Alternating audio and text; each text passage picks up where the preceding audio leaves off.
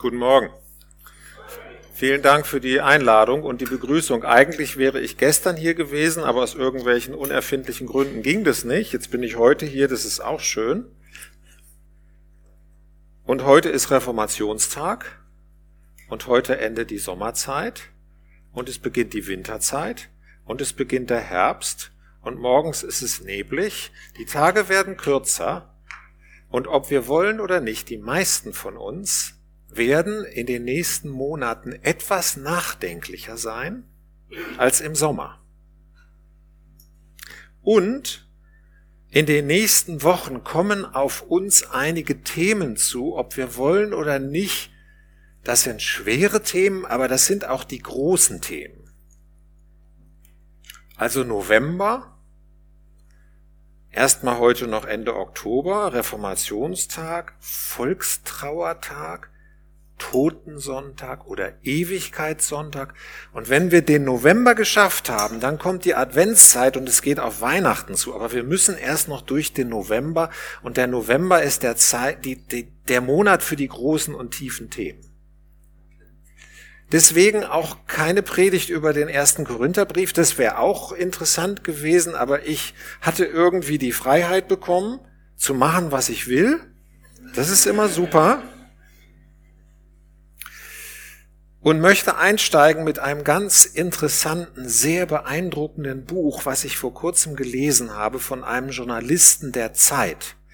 Der ist bei der Wochenzeitung Die Zeit Stilchef und heißt Tillmann Prüfer und hat ein Buch geschrieben mit dem Titel Weiß der Himmel und das Buch handelt von seiner Glaubensreise.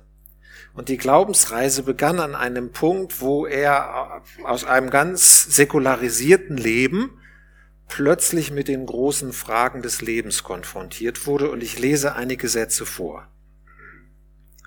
Mein Freund war an einem der aggressivsten und bösartigsten Gehirntumore überhaupt erkrankt, bei dem es nicht die Frage ist, ob man ihn überlebt, eher die Frage, wie lange und wie gut man noch damit leben kann. Das erste Mal in meinem Leben, Tillmann Prüfer war damals 40 Jahre, das erste Mal in meinem Leben spürte ich, dass ich Gottvertrauen brauchte, dass ich eine beruhigende Stimme in mir nötig hätte, die sagt, dass alles gut wird.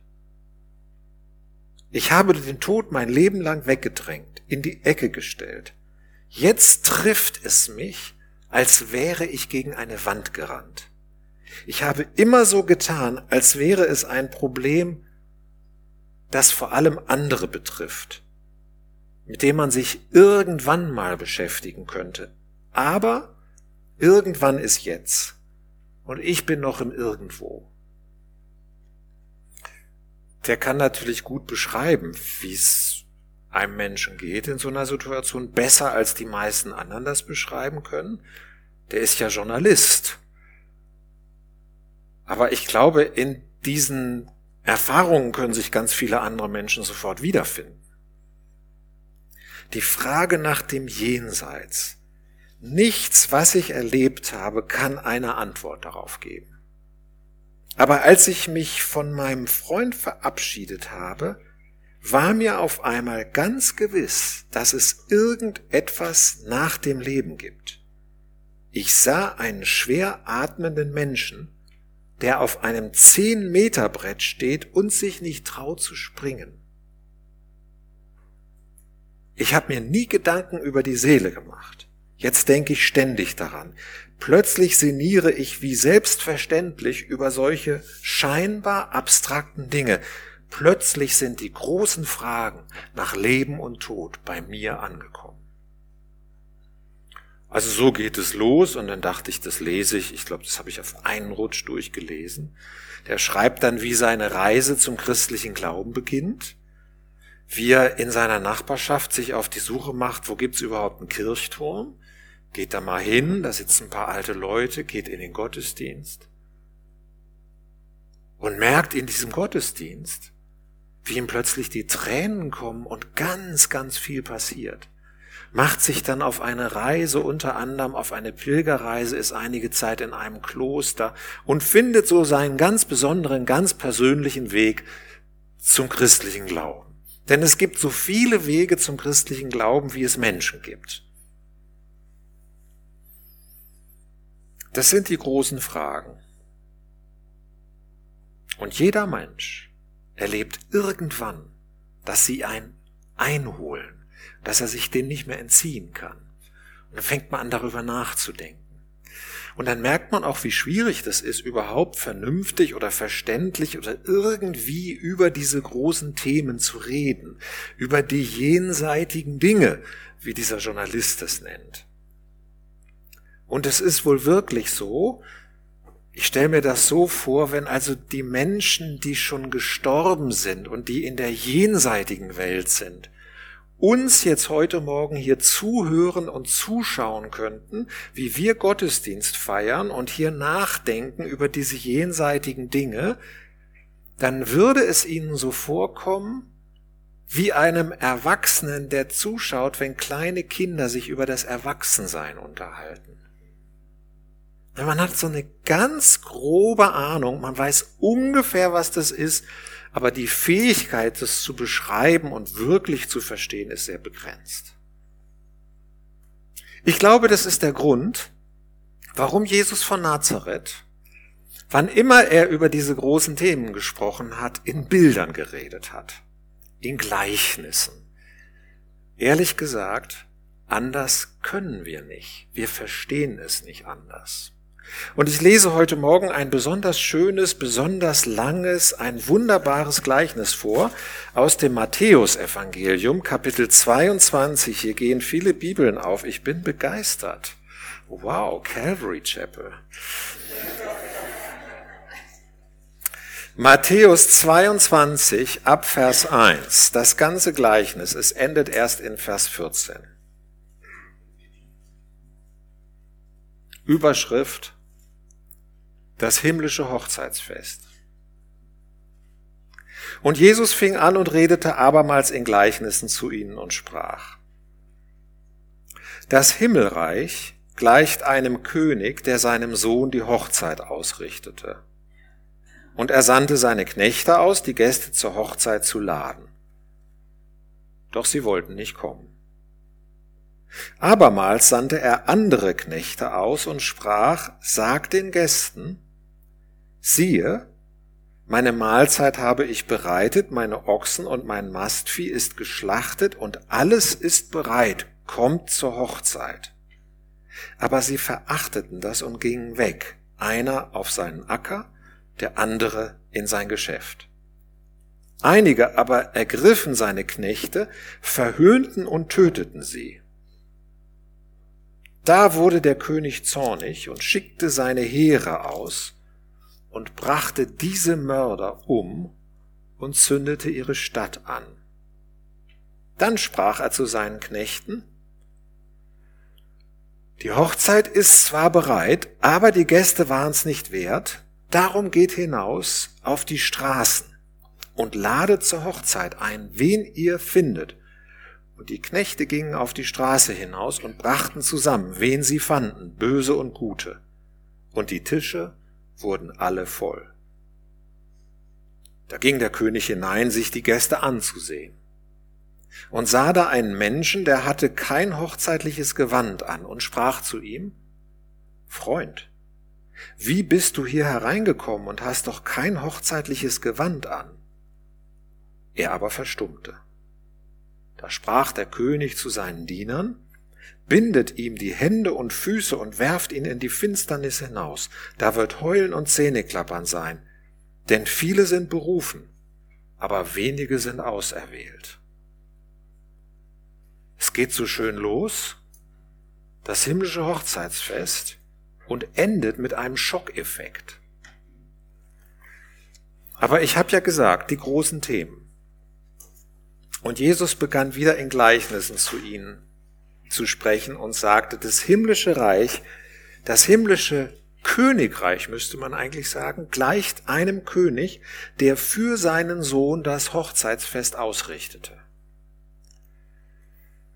Das Hochzeitsfest, das ist hier in dieser Erzählung das Bild für das messianische Festmahl in Gottes himmlischem Reich, wo alles gut ist wo endlich alles Schwere und Belastende, alle Sorgen, all die vielen Fragen, die Schmerzen und der Tod und alles für immer vorbei ist und Glück und Freude das Einzige sind, was es noch gibt. Und um diesen Zustand zu beschreiben, verwendet der Herr Jesus bewusst das Bild von einer Hochzeitsfeier. Und es ist nach 2000 Jahren immer noch so, das Beste, was sich die meisten Menschen vorstellen können, ist eine richtig fette Hochzeitsfeier. Man sagt, besonders die Frauen, ich glaube, heimlich auch die Männer. Wir waren in diesem Sommer auf zwei Hochzeitsfeiern. Eine war in unserer eigenen Familie, einer unserer Söhne, und die andere war bei einer anderen Person, wo wir eingeladen waren, und es war wie immer nachdem der Mann den Drachen erlegt hat und die Prinzessin gerettet hat, wird geheiratet und die Hochzeitsfeier, die endlich nach einer langen Corona-Pause wieder richtig gefeiert werden konnte, ist äh, der Höhepunkt des Lebens. Danach kann es eigentlich nur noch abwärts gehen. Und ich weiß nicht, wie das hier in Herborn ist, aber bei uns in der Nähe von Gießen ist es so, dass man monatelang vorbereiten muss, dass es sehr, sehr viel Zeit kostet, sehr viel Kraft, macht auch viel Spaß. Danach ist man aber total fertig, weil es nichts Wichtigeres und nichts Schöneres gibt und es muss einfach gut werden. Dieser eine Tag, die Hochzeitsfeier. Es gab, glaube ich, noch nie einen so großen Hype um Hochzeitsfeiern wie in den letzten Jahren. Also als ich geheiratet habe, meine Frau und ich, wir gucken manchmal ganz verschämt auf diese Bilder, wie bescheiden das war und wie lächerlich, ja. Das würde sich heute keiner mehr antun. Aber der Grundgedanke, der Grundgedanke lautet, das Evangelium ist die Einladung zu einer einzigartigen, gigantischen, himmlischen Hochzeitsfeier. Wer heute alles wieder vergisst, der soll diesen einen Satz sich bitte merken. Das Evangelium ist die Einladung zu einer gigantischen himmlischen Hochzeitsfeier.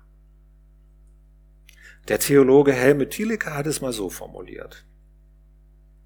Wir gehen morgens an die Arbeit und sitzen abends vor dem Bildschirm, aber in anderen Räumen der Geschichte werden schon die Tische zum königlichen Hochzeitsmahl gedeckt und die Fanfaren des jüngsten Gerichts werden langsam erhoben. Also das war schon mal ein guter Start von dieser Erzählung. Aber das geht jetzt noch viel weiter. Da sandte der König seine Diener aus, um die zum Hochzeitsfest eingeladenen Gäste zu rufen, aber sie wollten nicht kommen. Was ich auf den ersten Blick hier überraschend fand, war, dass der König nicht einmal, sondern zweimal einlädt. Einmal lange vorher und ein zweites Mal kurz vorher. Eine doppelte Einladung. Aber bisschen ist es bei uns ja eigentlich auch so. Es gibt Save the Date und irgendwann kommt da noch mal mehr.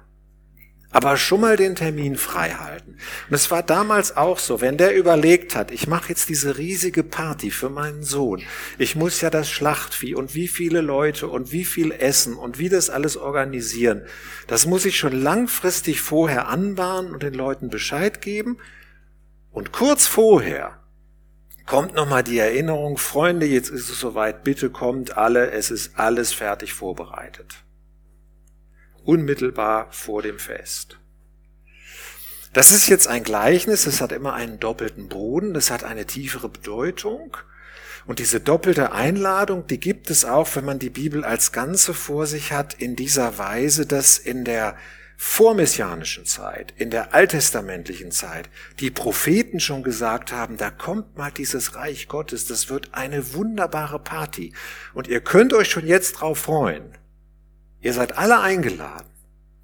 Und dann kommt im Neuen Testament Jesus von Nazareth und predigt, das Reich Gottes ist jetzt da. Und ihr könnt jetzt dabei sein, jetzt ist es soweit. Und dann kommt die große Irritation und sie wollten nicht kommen. Also das ist schon sehr, sehr eigenartig. Sie wollten nicht kommen. Und das klingt hier so, wenn man die Geschichte weiterliest. Keiner wollte kommen. Alle weggeblieben. Wir haben da auch unsere eigenen Erfahrungen gemacht in unserer Familie dass man Leute einlädt und erstmal fällt es manchen total schwer, sich zurückzumelden. Okay, da denkt man, das ist Teil unserer Kultur, das muss man inzwischen so machen, sonst stimmt mit einem irgendwas nicht, wenn man da gleich Bescheid sagt oder so, ne? Und das andere Merkwürdige war, es gab Einzelne, die haben ganz kurz vorher noch abgesagt.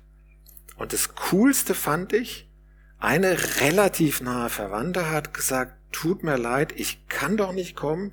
Ich habe noch kurzfristig eine Last-Minute-Reise gebucht. Ja, und hat das über WhatsApp so, okay. Es ist freiwillig. Keiner ist gezwungen. Aber in diesem Gleichnis haben sie alle abgesagt. Und dazu kommt, dass die Entschuldigungen alle nicht so super einleuchtend waren. Der eine hat einen Acker gekauft, der andere musste mal in seinem Geschäft was nachsehen, der dritte musste noch mal ins Büro. Das kann man natürlich auch an anderen Tagen machen. Das ist alles nicht so super überzeugend. Irgendwie hatten die Leute kein Interesse. Kein Interesse an der schönsten Hochzeitsfeier aller Zeiten. Wir haben als Familie einige Jahre in den Niederlanden gelebt. Die Niederlande haben einen riesigen Vorteil. Die haben keinen Bundespräsidenten, so schön das ist. Die haben einen König und eine Königin. Und manchmal laden die sogar Bürger ein in ihren Palast. Wenn die uns eingeladen hätten, zu einer königlichen Feier im Palast. Wir wären doch da sofort hingegangen. Die Leute, die wollen da einfach nicht hin. Und das ist dieser große, eigenartige, irritierende Problemfall mitten in der Geschichte. Und das sagt uns etwas über uns selbst und über unsere Zeit und über die Zeit vor 2000 Jahren.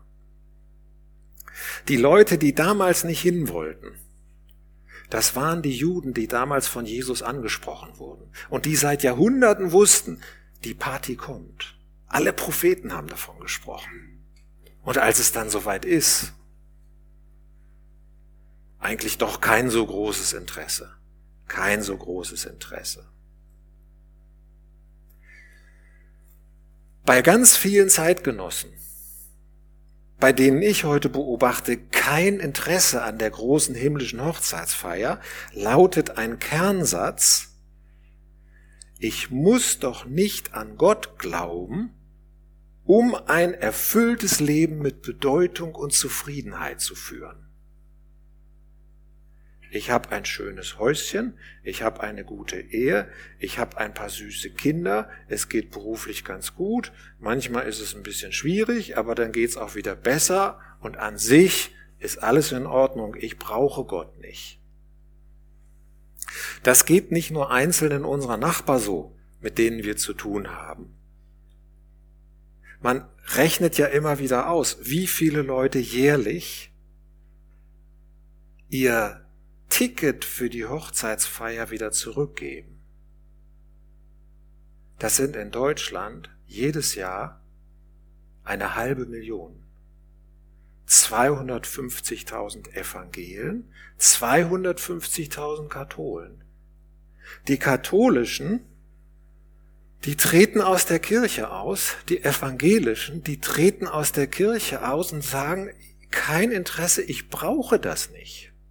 Ich bin da irgendwie mal dabei, vielleicht weil ich getauft wurde als Kind oder meine Eltern oder wie auch immer, aber ich brauche das nicht. Ich glaube, dass dieses Gleichnis auch von diesen Leuten handelt. Man nennt das übrigens Säkularisierung. Die Leute haben Gott vergessen. Aber manche sagen, das ist eine zu harmlose Beschreibung. Die Leute haben nicht nur Gott vergessen, sie haben auch noch vergessen, dass sie Gott vergessen haben. Sie sind noch einen Schritt weiter. Und sie haben einfach kein Interesse. Und dann kommen noch die Missbrauchsskandale. Und diesem ganzen Prozess wird sozusagen noch der Turbo zugeschaltet, ja, damit es noch schneller geht mit der Säkularisierung, damit das Evangelium noch weniger Chancen hat, die Leute zu erreichen. Die Leute, so sagen einige Fachleute, sind gar keine Atheisten mehr, denn der Atheist kämpft ja gegen den Glauben. Sie sind einfach areligiös. Das hat aufgehört für sie eine Frage zu sein. Es hat aufgehört, eine Frage zu sein. Jemand hat es mal ganz drastisch formuliert und hat gesagt, viele Menschen sind jenseits Krüppel geworden. Sie können im Blick auf das Jenseits gar nichts mehr damit anfangen. Das ist die Situation, in der ich lebe in der wahrscheinlich viele, die hier heute Morgen sind, auch leben, in der wir in Deutschland leben, in der wir in Europa leben, in der wir im Westen leben. Und wir können diese Situation nicht so einfach ändern, abschalten, umsteuern. Säkularisierung ist ein Faktum. Können wir nicht die Augen vor verschließen. Wenn ich heute Morgen dieses Gleichnis Jesu lese, dann kommt mir aus diesem Gleichnis Jesu aber etwas entgegen. Viele nehmen diese Einladung nicht an, aber das Fest wird auf jeden Fall stattfinden.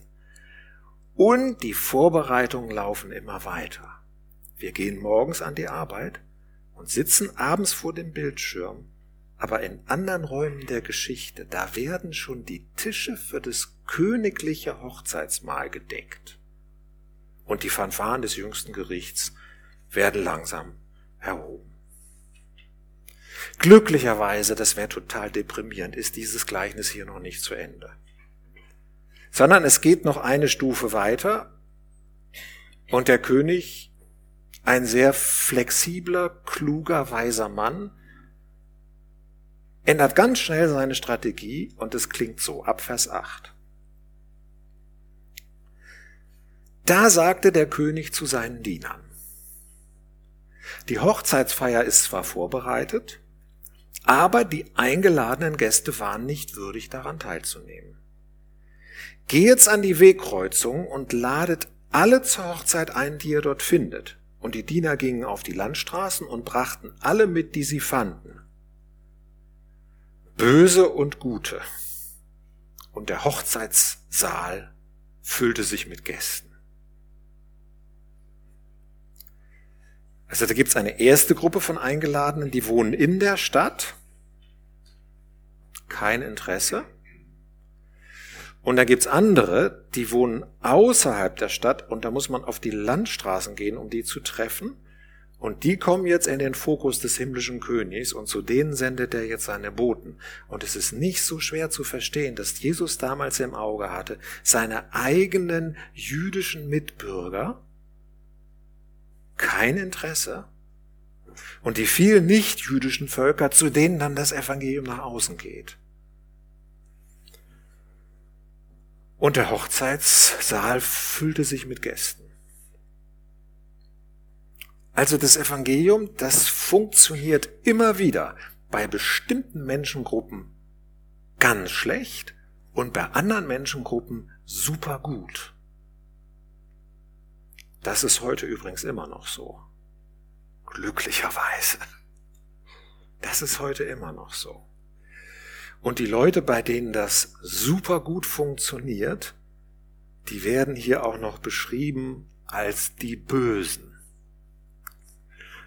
Die Guten, die gibt's auch, das sind die Juden, die sind so ganz fromm, die gehören schon immer zu Gottes Volk, immer da die heilige Schrift und Synagoge und Tempel und alles und wunderbar, ganz lieb.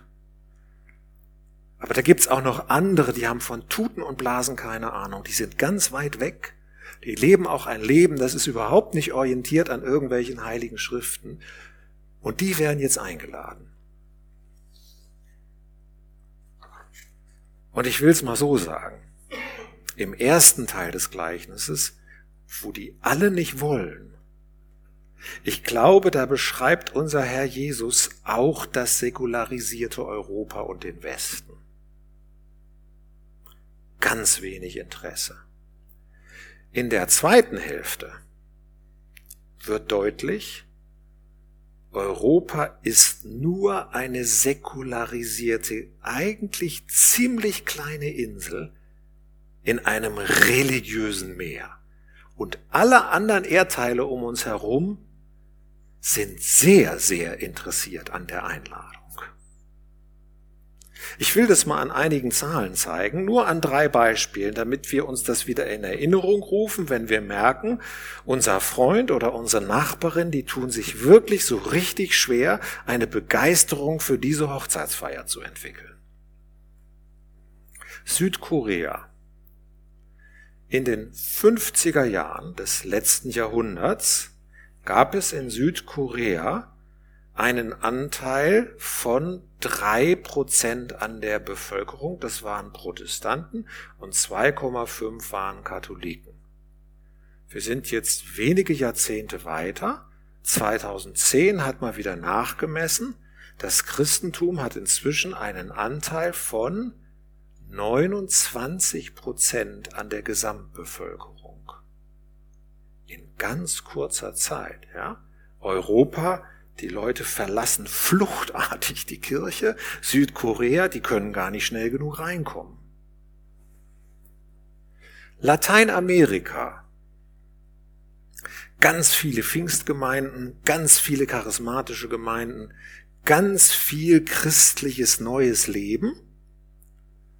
Es gibt in Amerika etwa 600 Millionen Menschen, von denen gehören 120 Millionen zu einer christlichen Kirche, das sind 20 Prozent. Das war noch vor wenigen Jahrzehnten undenkbar. Das frappierendste Beispiel für mich ist China. Es gab mal eine sogenannte Kulturrevolution in den 60er und 70er Jahren. Da wurden die Christen in China grausam verfolgt Damals gab es ungefähr zwei Millionen in diesem riesigen Reich. Wir sind einige Jahrzehnte weiter. Fachleute sagen uns heute, es sind nicht mehr zwei Millionen, es sind 100 Millionen.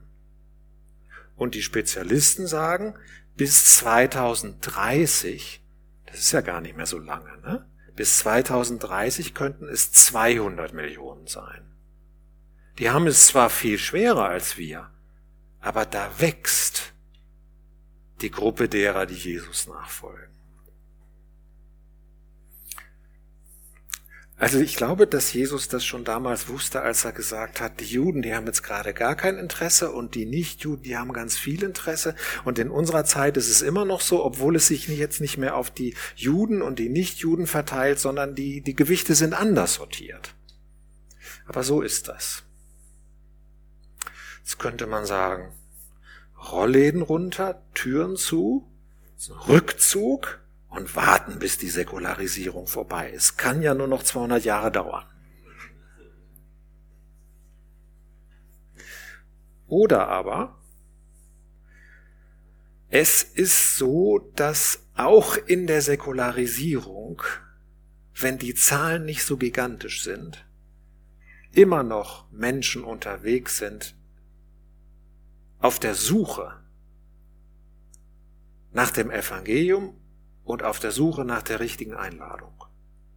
Und für mich ist dieser Tillmann Prüfer ein ganz plastisches, interessantes Beispiel.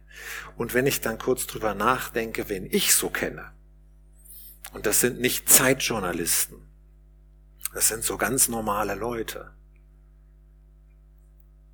dann fallen mir sofort ein paar ein, die sind auch im säkularisierten Deutschland, auch im säkularisierten Hessen, obwohl die mal durchsäkularisiert waren bis auf die Knochen, zum Glauben an das Evangelium gekommen. Ich denke da an eine Tante von mir, die überhaupt nicht fromm oder irgendwas war und die einen ganz langen Weg gehabt hat und die jetzt seit vielen Jahren Christin geworden ist und es mit Überzeugung lebt. Ich denke an die Mutter eines Schulfreundes von unseren Kindern, die mit Evangelium überhaupt nichts zu tun hatte und dann irgendwann doch mal mitgekommen ist in einen Gottesdienst und irgendwann diese Einladung gehört hat und gedacht hat, es gibt ja eigentlich nichts Besseres, was mir passieren könnte. Ich denke an den Studienfreund eines unserer Söhne, der hat in Ostdeutschland studiert und der Studienfreund, der kam aus einem total atheistischen Hintergrund und inzwischen ist der Älteste einer Gemeinde. Aber was ich mir so wünschen würde, wäre das da mal ein paar Millionen. Ne? Und ich weiß es nicht. Also ich glaube, im Moment passiert es nicht. Trotzdem, dieser Auftrag, der geht ja nicht weg. Ja? Der Auftrag heißt immer noch, Einladung aussprechen, auch wenn es rundherum ganz säkularisiert ist, und damit rechnen, dass die Leute lange Wege gehen dass sie viel Zeit brauchen, dass es immer wieder viel Geduld braucht, aber dass auch, egal wie säkularisiert es auch nur sein kann, immer wieder Menschen zum Glauben kommen, weil Gott in besonderer Weise die Einladung zu ihnen durchdringen lässt und die das dann auch annehmen können. Möchte zum Schluss noch eine Begebenheit erzählen, die bestimmt viele mitgekriegt haben, und das war auch wieder so ein prominenter, an dem deutlich geworden ist, was in Deutschland trotzdem geht. Das war übrigens ein ganz, ganz prominenter, der heißt Thomas Middelhoff. Der war ja auch mal bei Markus Lanz und so, ne? Wir hatten den vor einer Weile auch mal in Gießen an der Hochschule, da hat er zu den Studenten gesprochen. Das war schon irgendwie der Hammer. Dieser Thomas Mittelhoff, der war ja, bis es dann bergab ging, einer der erfolgreichsten Wirtschaftsmanager in Deutschland, Vorstandsvorsitzender von Bertelsmann, Board Member der New York Times, Vorstandsvorsitzender von äh, Karstadt Quelle, also Arcandor, und so seine regelmäßigen Gesprächspartner waren Angela Merkel, George Bush, Steve Jobs und Bill Gates. Ich vermute, das ist bei uns etwas anders sortiert, aber bei dem war das so. Und der war immer gut drauf, immer vorneweg, immer erfolgreich, immer lief alles prima, bis 2014 im November er in einem spektakulären Gerichtsprozess zu drei Jahren Gefängnis verurteilt wurde. Und ich habe dann das Buch gelesen und da schreibt er, der wurde also im Gerichtssaal noch festgenommen, durfte nicht mehr nach Hause, nicht mehr zu seiner Frau, nicht mehr zu seinen Kindern, sofort in Untersuchungshaft und ist dann für viele, viele Monate im Gefängnis geblieben. Entwickelte dort eine chronische Krankheit, kam in eine ganz tiefe Lebenskrise. Und in diesem Gefängnis ist er plötzlich mal in einen Gottesdienst gegangen. Also hat was ganz, ganz, ganz Verrücktes gemacht. Und dann hat er gemerkt, da ist so ein katholischer Pfarrer. Und der kam, also er selber, Mittelhoff, kam aus einer katholischen Familie. Hatte plötzlich den Wunsch zu beichten, meine Lebensbeichte abzulegen. Und dann hat er aus der Bibliothek eine Bibel bekommen und hat angefangen, jeden Tag in der Bibel zu lesen und ist Christ geworden. Und in seinem Buch zitiert er dann, es wird Freude sein über einen Sünder, der Buße tut, mehr als über 99, die keine Buße brauchen. Und ich denke auch an dieser Stelle wieder. Also Natürlich haben viele Leute nicht so richtig großes Interesse am Evangelium, aber es gibt diese Menschen. Ich habe den Mittelhoff, als er bei uns an der FTH danach noch kurz da war und wir haben mit ihm Kaffee oder irgendwas getrunken, gefragt, Herr Mittelhoff, wenn Sie nicht in diese katastrophale Lebenskrise geraten wären, hätten Sie dann auch eine Umkehr vollzogen? Da hat er gesagt, das kann ich mir überhaupt nicht vorstellen.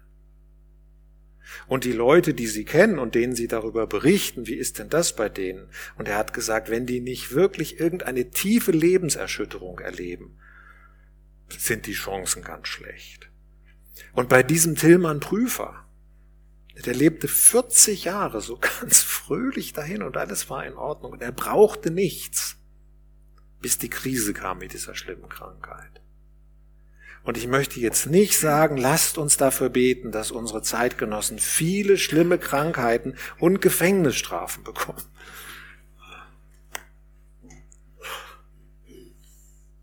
Aber lasst uns vielleicht dafür beten, dass in dem Moment, wo bei einem Menschen im Leben sich etwas bewegt und tut und sich ein Fenster öffnet, wir dann da sein können und das Evangelium reinsprechen können und eine erste Save the Date Karte überreichen. Und mal sehen, wie lange dieser Prozess dann dauert und damit rechnen, dass der Heilige Geist auch im säkularisierten Deutschland und Europa und Hessen und Gießen und Herborn und wo auch immer wirkt und ganz erstaunliche Wunder tut, die wir uns nie vorstellen können. Denn Viele Menschen haben ja gar nicht so viel Interesse, jedenfalls in unserer Umgebung hier. Aber wir gehen morgens an die Arbeit und sitzen abends vor dem Bildschirm und währenddessen wird weiterhin in den anderen Räumen der Geschichte der Tisch für das himmlische Königsreich gedeckt und die Fanfaren des jüngsten Gerichts werden langsam erhoben. Ich habe gehört, man darf hier endlos predigen. Anderthalb Stunden, nee, ich glaube eine Dreiviertelstunde. Ich mache noch einen letzten Abschnitt, die letzten Verse. Als der König eintrat, um die Gäste anzusehen, bemerkte er einen Menschen, der kein Festgewand trug. Er sprach ihn an, mein Freund, wie bist du hier hereingekommen, obwohl du kein Festgewand trägst? Er aber verstummte. Und dann endet das Gleichnis mit dem Satz, viele sind eingeladen, aber wenige sind auserwählt.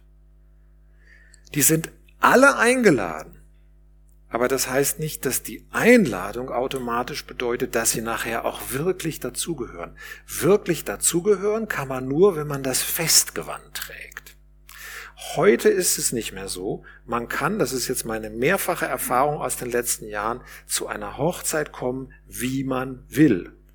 Ja, auch mit den Kleidern direkt aus der Gartenarbeit und so weiter. Es ist alles erlaubt, wir sind alle nett zueinander, es ist alles in Ordnung, wir fühlen uns wohl. Aber damals war es halt so ein Festgewand. Und das hatte der nicht. Und ich glaube, das steht dafür, dass sich im Leben eines Menschen, der zu dieser Hochzeitsfeier eingeladen wird, da muss sich auch etwas zum Guten verändern. Das muss auch sichtbar werden. Das muss auch sein, dass ein Mensch, der die, die Einladung angenommen hat, dass der dann von innen heraus anfängt zu leuchten und sich verändert. Und da kommt manchmal einer mit reingerutscht und bei dem ist es nicht echt gewesen. Und dann hört er sehr harte Worte. Dieser Thomas Middelhoff, was mich vielleicht von allem, was der erzählt hat, am meisten beeindruckt hat, ist, wie der sein himmlisches Festgewand angezogen hat. Da war der inzwischen 60 Jahre alt geworden und musste, als er dann irgendwann in den offenen Vollzug wechseln konnte, was schon eine riesige Erleichterung war, da musste er Sozialstunden ableisten einen sozialen Dienst tun.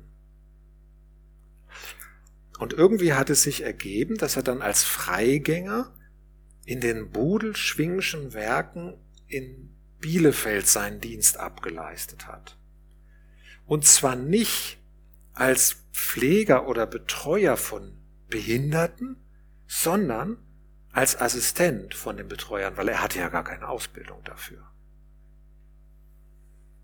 Und da hat er gesagt, da habe ich erst richtig begriffen, was ich für ein hochmütiges, arrogantes Schwein gewesen bin und was das für wertvolle Menschen sind und dass ich endlich mal anfangen muss, Demut zu lernen. Und man hat es dem so richtig abgespürt, dass das auch funktioniert hat. Der hat sich sehr stark verändert. Also jeder Mensch erlebt das. Wenn das Evangelium ihn wirklich trifft, dann fängt an, sich was zu bewegen. Dann fängt irgendwas an zu strahlen und zu leuchten. Wenn da innen in die Dunkelheit ein Licht kommt, ja, dann strahlt das doch nach außen, ja. Und mit der Zeit wahrscheinlich immer heller.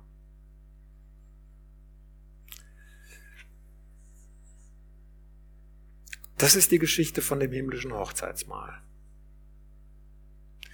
Und ich möchte jetzt nochmal den Satz wiederholen, den man nicht vergessen sollte. Also man darf 45 Minuten oder wie viel das jetzt hier waren, darf man alles vergessen. Aber einen Satz muss man heute mitnehmen. Der geht so. Wir gehen morgens an die Arbeit und sitzen abends vor dem Bildschirm und in Wirklichkeit meistens schon den ganzen Tag aber in anderen Räumen der Geschichte werden schon die Tische zum königlichen Hochzeitsmahl gedeckt und die Fanfaren des jüngsten Gerichts werden langsam erhoben. Es gibt ein himmlisches Hochzeitsfest, das wird jetzt gerade vorbereitet und wir sind alle ausnahmslos eingeladen. Amen. Amen. Amen. Ich könnte mir vorstellen, dass wir jetzt noch was singen und vorher möchte ich noch ein Gebet sprechen. Unser Vater im Himmel, wir danken dir, dass du uns heute an diesem Reformationstag am Anfang des November, wenn es wieder auf die großen Themen zugeht, erinnerst, dass es eine andere jenseitige Wirklichkeit gibt. Mehr als das, was uns so häufig in unserem Alltag beschäftigt dass es ein himmlisches Hochzeitsfest gibt, das jetzt gerade vorbereitet wird in der jenseitigen Welt, die wir uns gar nicht richtig vorstellen können. Aber wir wissen, dass das so ist, dass das wahr ist. Und wir bitten dich für uns selber, dass du uns immer wieder innerlich neu orientierst auf diese Wirklichkeit. Und wir bitten dich, dass du es uns schenkst, dass wir da, wo es sich ergibt, auch in unserer Umgebung, eine Einladungskarte weitergeben können. An Menschen, die das genauso dringend brauchen wie wir. Wir bitten dich, dass du durch deinen Geist weiter wirkst, auch in unserer Zeit, auch im säkularisierten Europa, auch in Deutschland, auch in Hessen, auch in unserer Stadt, auch unter unseren Freunden, auch in unserer Familie. Amen.